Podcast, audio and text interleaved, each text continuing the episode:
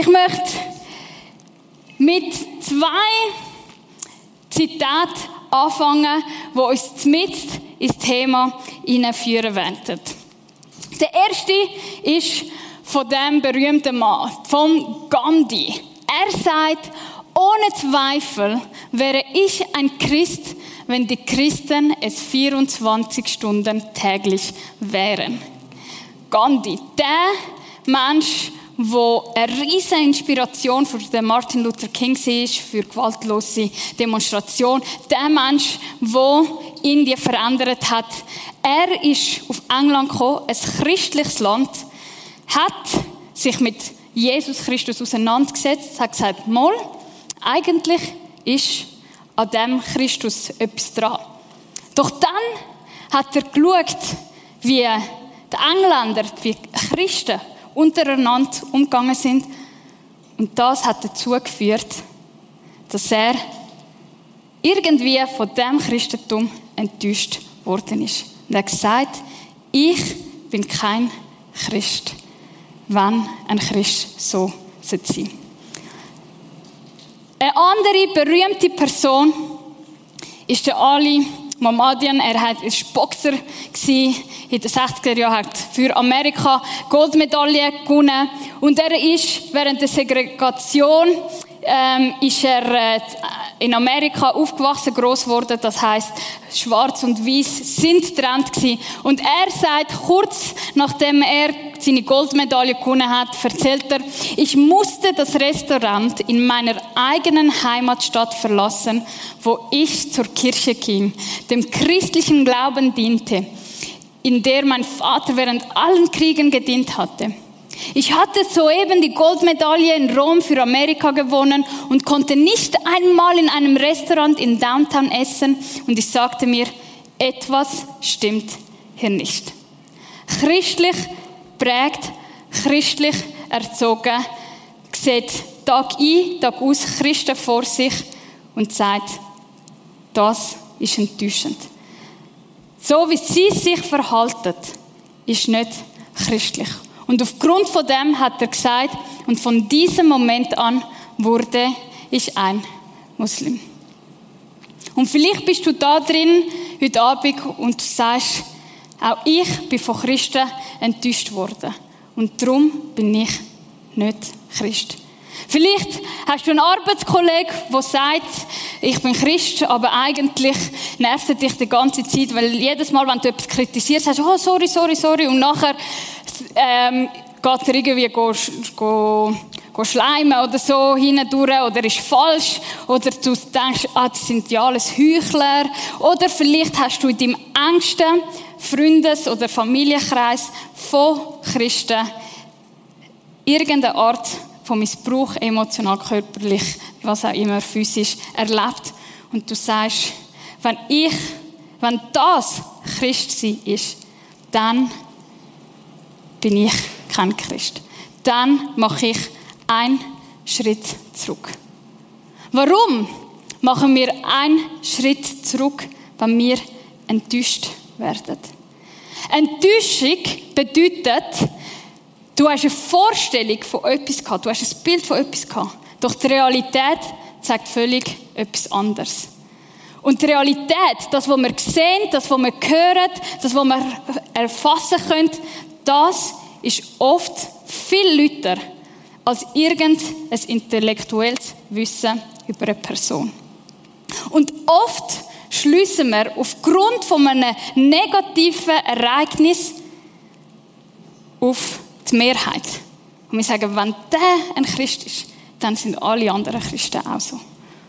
Und wir machen das, weil das ein Abwehrmechanismus ist ist. Es ist ein Schutzmechanismus, weil die Enttäuschung, die wir da erlebt haben von dieser Person, die wollen wir nicht noch einmal erleben.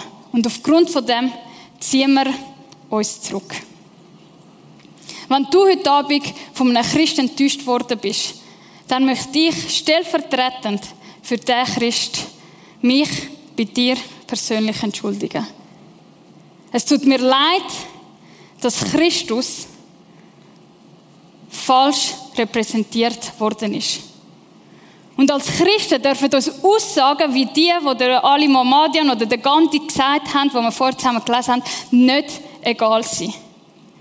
Es darf uns nicht egal sein, wenn andere Menschen aufgrund von unserem Verhalten Jesus und den christlichen Glauben abschreiben. Doch was können wir machen? Das Potenzial vom Enttäuschen, sich gegenseitig enttäuschen unter Christen, das ist nicht irgendetwas Neues, sondern es ist etwas, was es schon in der ersten Kirche gegeben hat. Und ich möchte mit euch heute Abend einen Text anschauen im Galaterbrief, wo genau so einen Konflikt aufzeigt. Zwei Säulen, zwei Apostel, zwei Gründer vom christlichen Glauben. Der Petrus und der Paulus, die sind nämlich in einem Konflikt miteinander gewesen. Wir lesen zusammen in Galater 2,11. Das ist der Paulus, der schreibt, als aber Petrus später nach Antiochia kam, Antiochia ist eine Stadt, wo der Paulus eine neue Kirche gegründet hat, musste ich ihm vor allen widersprechen, denn er hatte sich eindeutig falsch verhalten. Wir sehen da, dass Petrus die Säule von der Kirche, die Person, wo Jesus selber gesagt hat, auf dich wird ich meine Kirche bauen, er hat andere Menschen enttäuschen. Was ist genau vorgefallen? Zunächst hat er ohne Bedenken mit den Christen, die keine Juden waren, an den gemeinsamen Mahlzeiten teilgenommen. Jetzt sagst du, ja, okay, gut, mit jemandem ein bisschen Chick-fil-A essen oder ein bisschen McDonald's essen ist ja nichts Spezielles. Was ist denn da skandalös? Ich gebe dir ein bisschen einen Kontext. Petrus und Paulus, sie sind von Geburt an Juden. Und Juden, die haben gewusst, wir sind das auserwählte Volk Gottes. Die Rettung und die Heilung, der Messias, all das, das wird von den Juden rauskommen. Wir sind das auserwählte Volk. Nicht alle anderen, nicht Griechen, nicht Araber, nicht Römer, nicht irgendwelche anderen, sondern wir allein. Wir sind das auserwählte Volk. Und die Juden haben Tora gehabt. Das sind die ersten fünf Gesetzbücher. Und sie haben ein Gesetz nach dem anderen super pingelig befolgt. Und eines vom wichtigsten Gesetz war, misch dich nicht mit nicht Juden. Du hast eine totale Zweiklassengesellschaft gehabt dort. Warum? Weil die Juden überzogen sind, wenn ich nur ein Haus betritt, von einem Nicht-Juden. Wenn ich nur in einem Haus von einem Griech, von einem Araber, von einem Ägypter, von was auch immer reingehe, dann werde ich selber unrein. Dann habe ich keinen Kontakt mehr zu Gott. Und sie sind mit dieser Mentalität aufgewachsen. Jetzt ist aber etwas Revolutionäres passiert.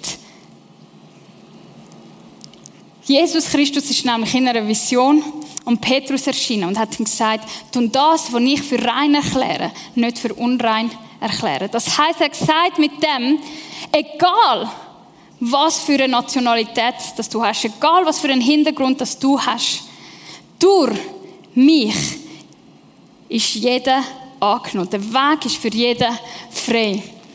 Jeder darf zu Christus kommen. Du musst nicht spezifisch Jude sein. Und wo der Petrus das gecheckt hat, ist er der Erste gewesen, der zu Nicht-Juden gegangen ist und von Jesus erzählt hat. Das heißt, Petrus und Paulus haben beide gecheckt, es ist völlig okay, dass jeder Mensch Zugang zu Gott darf. Und das ist bis heute so. Doch, wir sehen den Streitpunkt. Als aber einige jüdische Christen aus dem Kreis um Jakobus dazukamen, zog er, der Petrus, sich zurück und wollte nicht mehr wie bisher mit allen zusammen essen. Er fürchtete nämlich die Vorwürfe der jüdischen Christen. Petrus hat plötzlich Schiss bekommen. Für Petrus ist plötzlich die Meinung der anderen Menschen wichtiger gewesen als die Meinung von Gott. Er hat gesagt, mir ist wichtiger, dass ich gut dastehe von Menschen, anstatt das auszuleben, was Gott möchte. Er hat sich nicht wie Christus verhalten. Und in dem Moment hat er Christen enttäuscht. In dem Moment hat er gegen das, was Christi ist, gehandelt. Die Konsequenzen von dem ist, dass auch die anderen Juden in der Gemeinde handelten daraufhin gegen ihre Überzeugung und schließlich verleiteten sie sogar Barnabas dazu, den gemeinsamen Mahlzeiten fernzubleiben. Das heißt, weil er ja so Säule, weil er so wichtig war, weil er ein Influencer war, sind ihm alle gefolgt. Aufgrund von einer Person, die falsch gehandelt hat, haben alle anderen auch falsch gehandelt. Und manchmal haben wir ein bisschen so die, die Attitude. Manchmal haben wir ein bisschen so das Verhalten, ja, aber wenn er das doch so macht, dann darf ich das doch auch. Wenn er so und so handelt, dann darf ich das doch auch. Aber wer ist für dein Handeln verantwortlich? Niemand anders als du selber. Ich trage Eigenverantwortung für mein Handeln. Die Verantwortung liegt bei mir. Der Paulus hat das gesehen und hat das angesprochen. Als ich merkte, dass sie nicht ehrlich waren und von der Wahrheit der rettenden Botschaft abwichen, stellte ich Petrus vor der ganzen Gemeinde zur Rede. Obwohl du als Jude geboren wurdest, lebst du nicht mehr streng nach den jüdischen Vorschriften, weil du Christ geworden bist. Weshalb verlangst du dann von den Christen, die aus den nichtjüdischen Völkern stammen, dass sie sich an die jüdischen Regeln und Gesetze halten sollen? Zwar sind wir durch unsere Geburt Juden und keine Sünder, da sehen wir ihr Verhalten, ihr Verständnis. Doch trotzdem wissen wir inzwischen sehr genau, dass wir nicht durch Taten, wie das Gesetz sie von uns fordert, vor Gott bestehen können, sondern allein durch den Glauben an Jesus Christus. Wir sind doch deshalb Christen geworden, weil wir davon überzeugt sind, dass wir nur durch den Glauben an Christus von unserer Schuld freigesprochen werden.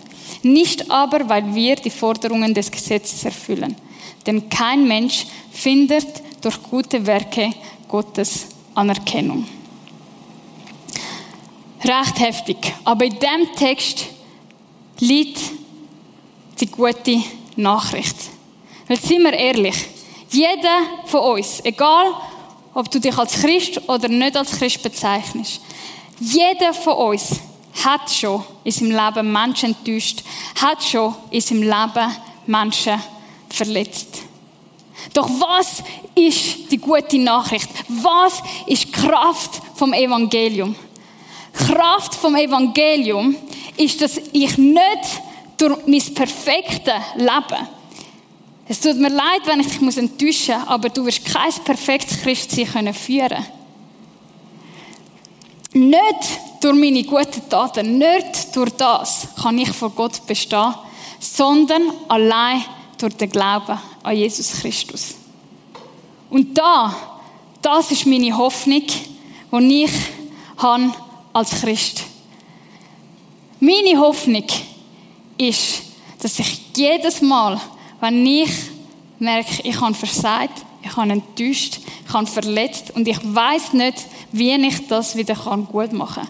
Ich weiß nicht, wie ich die Beziehung, die kaputt gegangen ist, wieder gut machen kann. Meine Hoffnung als Christ ist, dass ich da zurückkommen darf, zu dem Jesus, wo alles schon gezahlt hat, wo mir vergibt und kann sagen, hey, es tut mir leid, ich habe einen Zeichen gemacht, ich habe dich schlecht repräsentiert. Was kann ich machen? Und indem ich das mache, zeige ich Reue. Indem ich eingestehe, dass ich etwas falsch mache, kann ich sagen, hey, vergib mir vergib mir, weil ich kann das nicht mehr flicken. Und indem ich da Vergebung erfahre, weil ich es nicht im Griff habe, indem das passiert, kann Gott durch seinen Geist meinen Stolz brechen. Warum Stolz brechen? Weil es braucht extrem viel Demut, zum eingestehen, ich habe etwas falsch gemacht. Und nicht nur eingestehen, ich habe etwas falsch gemacht, sondern auch handeln nach dem. Handle ich, indem ich zu jemandem gehe, zu dem, wo ich etwas falsch gemacht habe und gesagt habe, hey, es tut mir leid. Es tut mir leid für das, was passiert ist. Das braucht Demut. Aber will ich das da erfahre, fällt mir das viel, viel leichter. Vielleicht bist du aber heute Abend da und sagst, ja, aber die Verletzung, die ich von dem oder dieser Person erfahren habe, die sitzt so tief. Die sitzt so tief. Ich weiß nicht, ob das verhebt. Wenn das du bist, dann möchte ich dich ermutigen. Gang auch zu dem Kreuz. Forsch für dich selber nach. Forsch für dich selber nach. Wie ist der Gott wirklich? Wie ist der Jesus wirklich? Bring ihm deinen Schmerz, bring ihm das, was dich stört. Und du wirst sehen, weil er aus dieser Zerbrochenheit wird etwas wiederherstellen, weil er dich an deinem Herz wird heilen. Lass nicht zu, dass aufgrund von einem schlechten Beispiel, wo jemand von uns voll verhauen hat, du dir die Liebe, die Annahme, die Vergebung, die Freiheit, die Freude, der Frieden, die Hoffnung, die Zuversicht, die Stärke, all das, was du für Christus kannst finden, entgehen lässt, weil eine Person falsch gehandelt hat. Gib ihm eine neue Chance. Gib ihm eine neue Chance.